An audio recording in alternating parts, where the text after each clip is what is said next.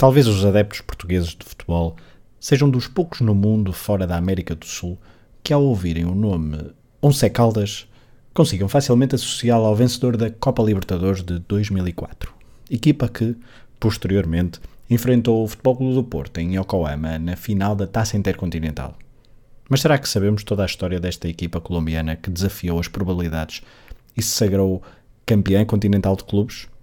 Sejam bem-vindos a mais um episódio, Crónica de uma Vitória Inesperada, do podcast Matraquilhos.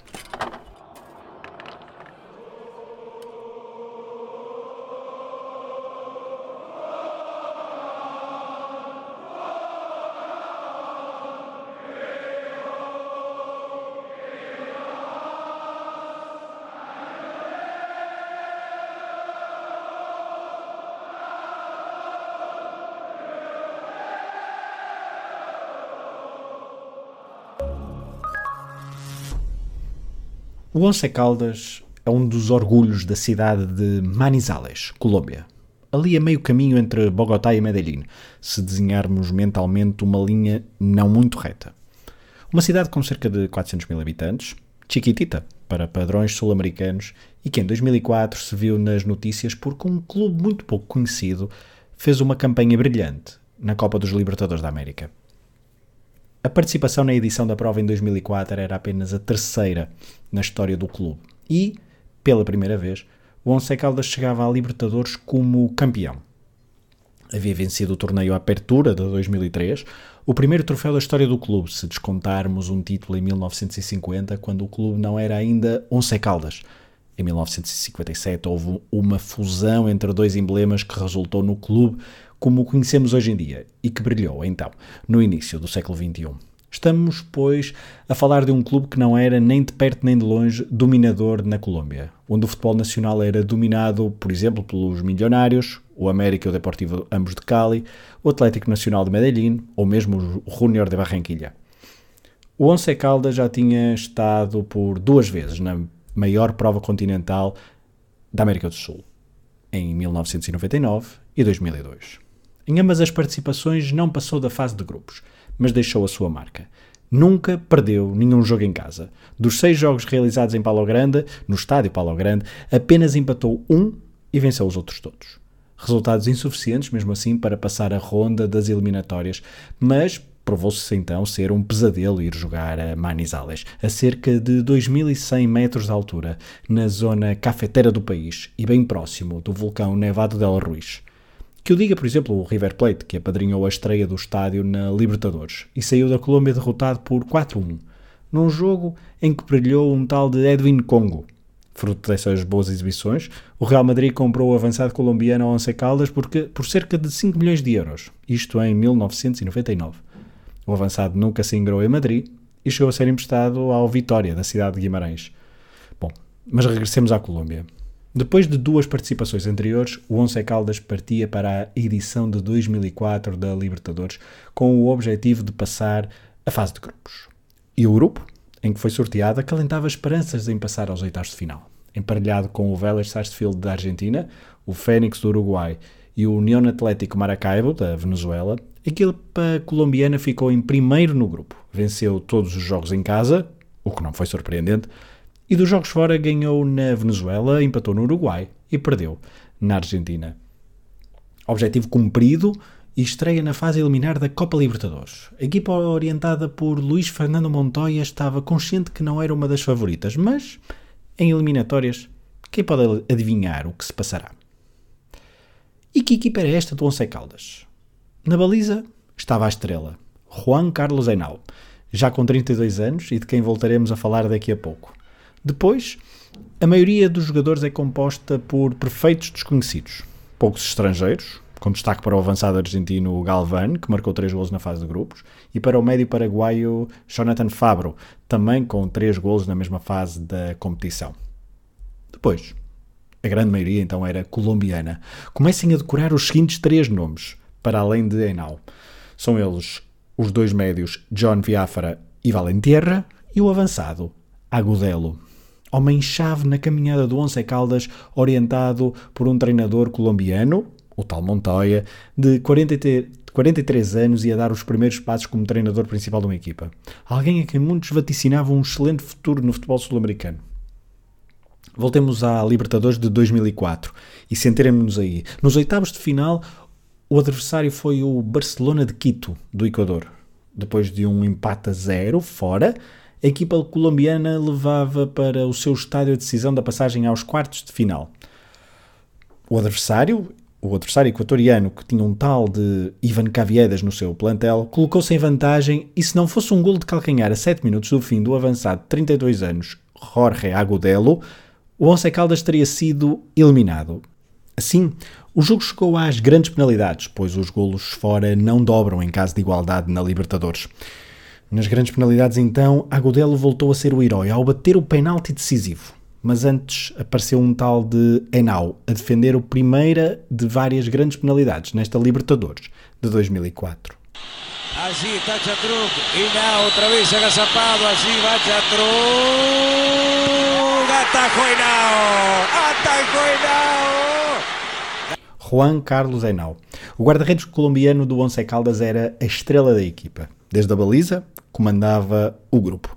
Ele era a alma dos homens de Manizales, com os seus cabelos compridos, à la Iguita, o seu porte físico aparentemente nada adequado para guarda-redes, apenas 1,81m, e aqueles calções pretos bem justos nas suas pernas, a lembrar voleibolistas ou estrelas de cinema em praias paradisíacas. Debaixo dos postes parecia um gato, a sair aos pés dos adversários, uma autêntica chita. Juan Carlos Henao, não digam este nome a Diego Ribas da Cunha, o menino querido do Santos de 2004. Nos quartos de final, o Once Caldas foi sorteado, lá está, com o Santos. Os colombianos certamente que pensaram que terminaria ali a campanha na Libertadores de 2004, mas pensavam em desfrutar da aventura. Havia duas razões principais para que as probabilidades não estivessem do lado colombiano. Primeiro, porque o Santos era uma equipa em estado de graça. Diego, Robinho, Léo, Paulo Almeida, David e muitos outros orientados por Vanderlei Luxemburgo. O Peixe era uma grande equipa, viria a ser campeão brasileiro nesse ano de 2004 e no ano anterior tinha perdido a Copa Libertadores na final, frente ao Boca Juniors. E se estas razões não eram suficientes, tínhamos que juntar outro fator. O futebol colombiano estava longe de ser uma potência continental. Só por uma vez, um clube colombiano tinha vencido a competição. Em 1989, o Atlético Nacional de Medellín, orientado por Maturani com Iguita na baliza, bateu o Olímpia da Assunção. Para além desta vitória isolada, foram sete as finais perdidas por equipas colombianas. O Atlético Nacional perdeu em 95. O Deportivo de Cali havia perdido em 78 e também em 99. E o América de Cali, o mais azarado dos, dos, clubes colombianos, perdeu três finais consecutivas entre 85 e 87, voltando a falhar em 1996. Portanto, apostar num quase desconhecido Once Caldas, frente ao Santos de 2004, só mesmo para os mais otimistas e crentes nas virtudes de Anau e companhia. Frente aos brasileiros, o Once Caldas voltou a jogar a primeira mão fora. No Brasil, o Santos foi mais forte, mas não conseguiu quebrar os colombianos. Empata um golo. Ambos já marcados nos últimos 10 minutos de jogo, deixando tudo em aberto para se jogar no estádio Palo Grande, em Manizales. Nessa partida da segunda mão, os equipamentos de ambos os clubes devem ter sido escolhidos por um daltónico. O Once Caldas todo de branco. O Santos, com calções brancos e camisola branca com umas listas pretas. Para quem via de fora, uma confusão. Para quem estava lá dentro, não deve ter havido grande problema. Pelo menos a julgar pela exibição de Diego. O jogador que uns meses depois estaria no Futebol Clube do Porto deu show de bola, descobrindo vários buracos na defesa do Once Caldas que os seus colegas não conseguiram aproveitar para marcar golos. O Santos comandou o jogo todo, mas Enau e os postos evitaram que a equipa brasileira se adentasse no marcador. Os homens de Vanderlei Luxemburgo começavam a perder a paciência e sentiam-se frustrados. Eles que queriam continuar em prova para vingar a final perdida do ano anterior. Até que aos 70 minutos há um livre para o Once Caldas, que aqui e ali ia ameaçando a baliza, a baliza brasileira. Livre ainda uns bons 35 metros da baliza, descaído para o lado direito do ataque colombiano. Para bater, Arnulfo Valentierra, medio colombiano. Mete barrera porque sabe que este le pega bien. Una buena chance para Once Caldas. Quiere despertarse. Tardó 25 minutos en hacerlo en este segundo tiempo. Se va a adelantar Valentierra. Arroja, no lo marca nadie. Valentierra.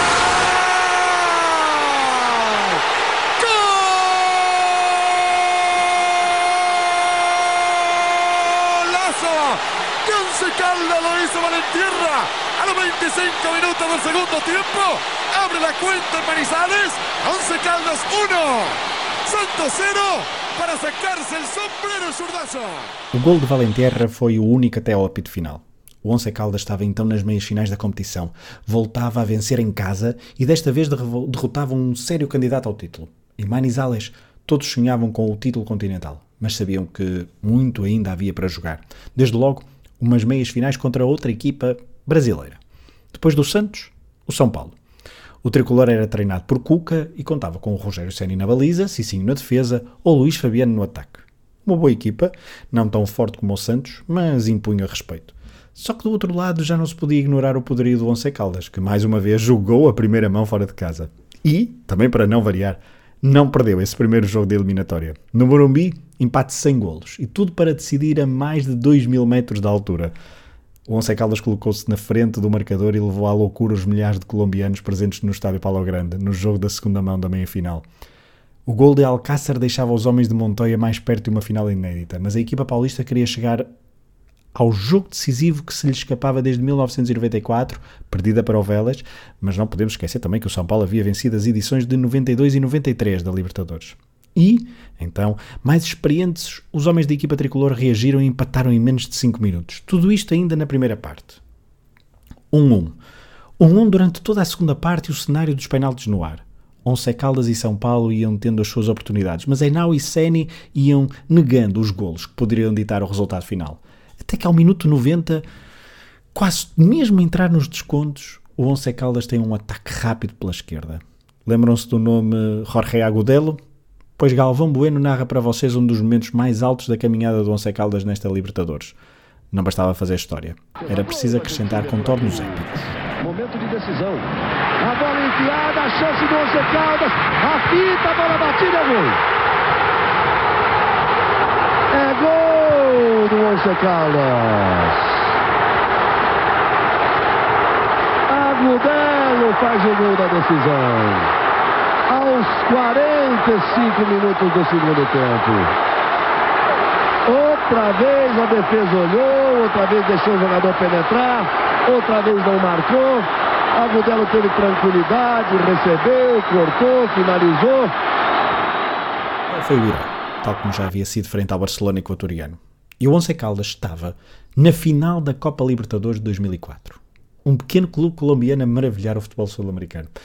Diga-se, de passagem, que nos anos anteriores a Libertadores verificou vários fenómenos dignos da utilização do objetivo surpreendente. Em 2002, o São Caetano chegou à final e perdeu contra o Olímpia. Em 98, foi a vez do Barcelona de Quito perder o título frente ao Vasco da Gama. Em 97, o Cruzeiro bateu o Sporting de Cristal, do Peru. Bom, mas o Once Caldas estava então apurado por uma final a duas mãos. Ou seja, sabia que jogaria 90 minutos em Manizales, onde nunca tinha perdido um jogo na Libertadores algo que impunha o respeito a qualquer adversário, fosse ele River Plate ou Boca Juniors, os clubes que dois dias depois disputariam a segunda mão das meias finais no Monumental de Núñez. A vitória sorriu nas grandes penalidades aos homens do bairro de Boca, orientados por Carlos Bianchi. Era ainda o grande Boca do início do século XXI, aquele que tinha vencido três das quatro edições anteriores da Libertadores, 2000, 2001 e 2003. Em 2004 já não havia Marcelo Delgado ou Juan Román Riquelme mas havia Carlitos Teves, Burdiço, Pata Bondancieri ou Ledesma. E no banco, claro, Carlos Bianchi. O Boca era super favorito. E adivinhem lá onde se jogou a primeira mão. Na bomboneira, claro. O objetivo do Once Caldas era simples. Levar a final para o Palo Grande, resistindo o máximo possível à loucura de Buenos Aires. Assim o confessou Johan Viafra, um pouco mais tarde, para um documentário onde passaram em revista a epopeia do Once Caldas. Partido contra a Boca, de igual maneira, eh, daba nervio porque para la mayoría, para todos, era la primera vez que íbamos a jugar una final de Copa Libertadores. Y aún más cuando se comenzaba, eh, cuando comenzábamos en, la bombonera, ¿no? Donde Boca siempre eh, derrotaba a sus rivales y por fuera iba y también derrotaba. Pero ahí la, la, idea que teníamos era clara. a aplicar la misma táctica que se aplicó contra, contra Sao Paulo, sacar el cero la bombonera y en Manizales con nuestra gente decíamos que teníamos que ganar en cuanto haciendo trampa. E de facto, O Once Caldas resistiu ao Boca na bomboneira. 0-0 na primeira mão da final e tudo em aberto para o segundo jogo. A 1 de julho de 2004, decorem a data, 1 de julho de 2004, o Once Caldas recebeu o Boca Juniors para o jogo mais importante da sua história. Alinhou de início com Juan Carlos Henao, Miguel Rojas, Samuel Benegas, Edwin Garcia, Edgar Catanho, Arnulfo Valentierra, Joan Biafra, Rubem Velasquez, Elkin Soto, Dairo Moreno e Erli Alcázar.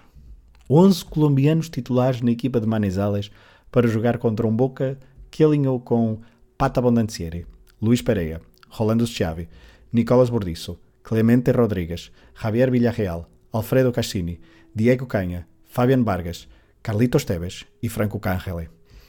Nove argentinos e dois colombianos para tentar derrotar pela primeira vez o Once Caldas em Manizales.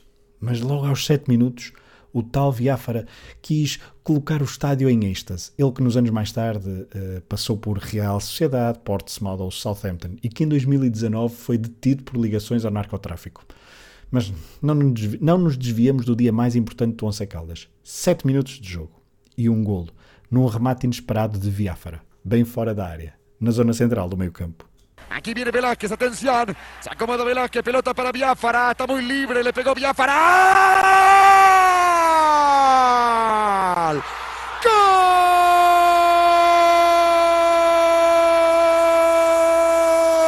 ¡Gol! Del 11. Lo hizo a los 7 minutos Biafara. Abre el marcador aquí en Manizales. 1 por 11 Caldas, 0 para Boca. Um golaço que levou um estádio, uma cidade e um país à loucura. A taça estava ali perto para ser erguida frente a mais de 40 mil adeptos que só tinham sonhado com este momento até esse dia. 1-0.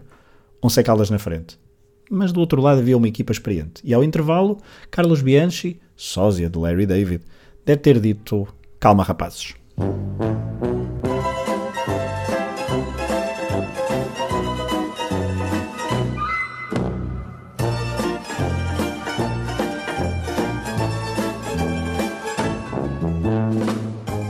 Palestra ao intervalo resultou. E Bordiço, num cabeceamento após livre direito, empatou a partida naquele que seria o último jogo dele com a camisola azul e dourada antes de rumar a Milão. O estádio não gelou completamente porque os adeptos chineses que viajaram de Buenos Aires eram ruidosos o suficiente, mas foi um balde de água fria para os colombianos. E o Once Caldas temeu que o Boca se agigantasse e deitasse por terra o sonho dos homens de Manizales. Isso não aconteceu. E o jogo foi diretamente para penaltis após os 90 minutos a Libertadores de 2004 ia ser decidida nas grandes penalidades, algo que não era incomum para o Boca Juniors, pois tinha sido dessa forma que em 2000 e 2001 venceu a competição. Já para não falar do jogo frente ao River nas meias finais desta edição de 2004. A equipa de Bianchi era mais experiente, estava habituada a estes momentos e dificilmente tremeria. Já o Once Caldas estava perto de uma glória nunca antes saboreada. Seria o público de Manizales forte o suficiente para empurrar os homens de Montoya para a conquista do troféu? O primeiro remate coube à equipa da casa. Valentierra foi chamado e falhou. Pata Abondancieri defendeu, melhor dizendo. Especialista naquele momento, o guardião argentino deu logo voto de confiança à sua equipa. Mas algo estranho estaria para acontecer. Primeiro remate do Boca foi de Schiavi e foi para as nuvens.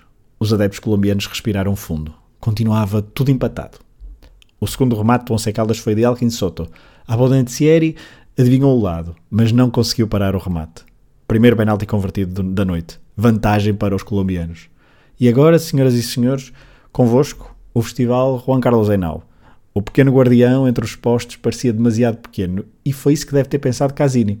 O argentino estou com força, mas sem grande colocação. Henao brilhou e parou o remate. Dois penaltis para cada lado. 1-0 um para o Once Caldas. Só que damas e cavalheiros, não era só a Enal que brilhava. Se os avançados do Boca estavam desinspirados, o mesmo não se pode dizer de Abodancieri. Já tinha defendido o primeiro remate. E o terceiro foi igualmente parado. Atenção! Así va! Ortegón, atacó a Bondancieri. Y eso que no lo conoce.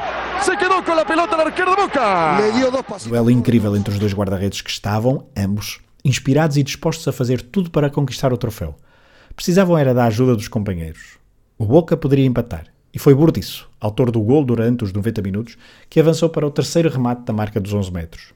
Na última vez que Burdiço tocou na bola como jogador do Boca Juniors, o remate não beijou a rede, mas sim a trave. Bianchi nem queria acreditar. Três penaltis, zero golos. Era a vez do Once Caldas. Agudelo, herói de outras noites, não falhou e colocou os colombianos a vencer por 2-0. O Boca, que havia falhado os três remates anteriores, tinha que marcar sim ou sim. Quem foi chamado ao quarto duelo com Enal foi Canrele.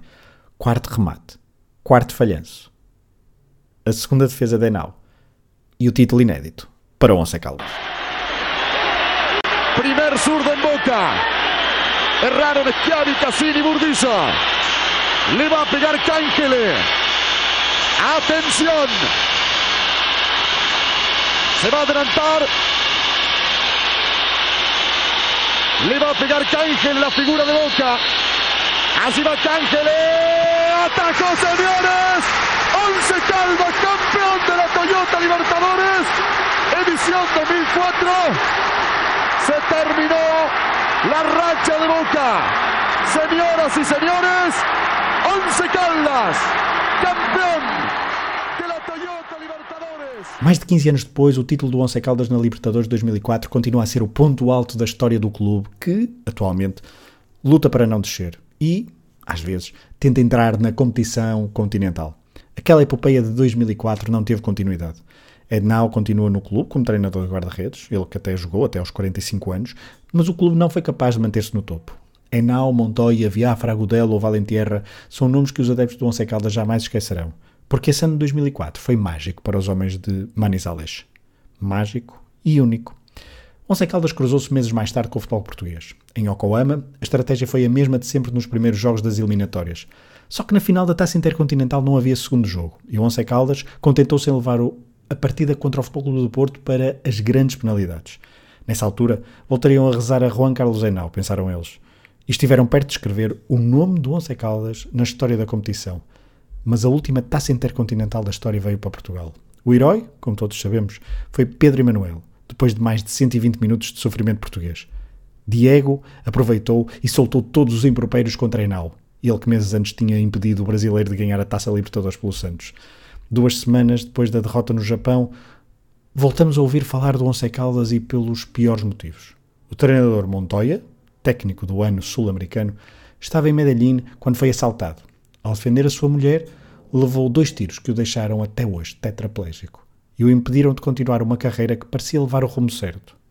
Um dezembro trágico para o Once Caldas, um clube que tinha atingido a glória no dia 1 de julho desse mesmo ano. Voltemos a Manizales para terminar esta viagem sobre uma conquista inesperada.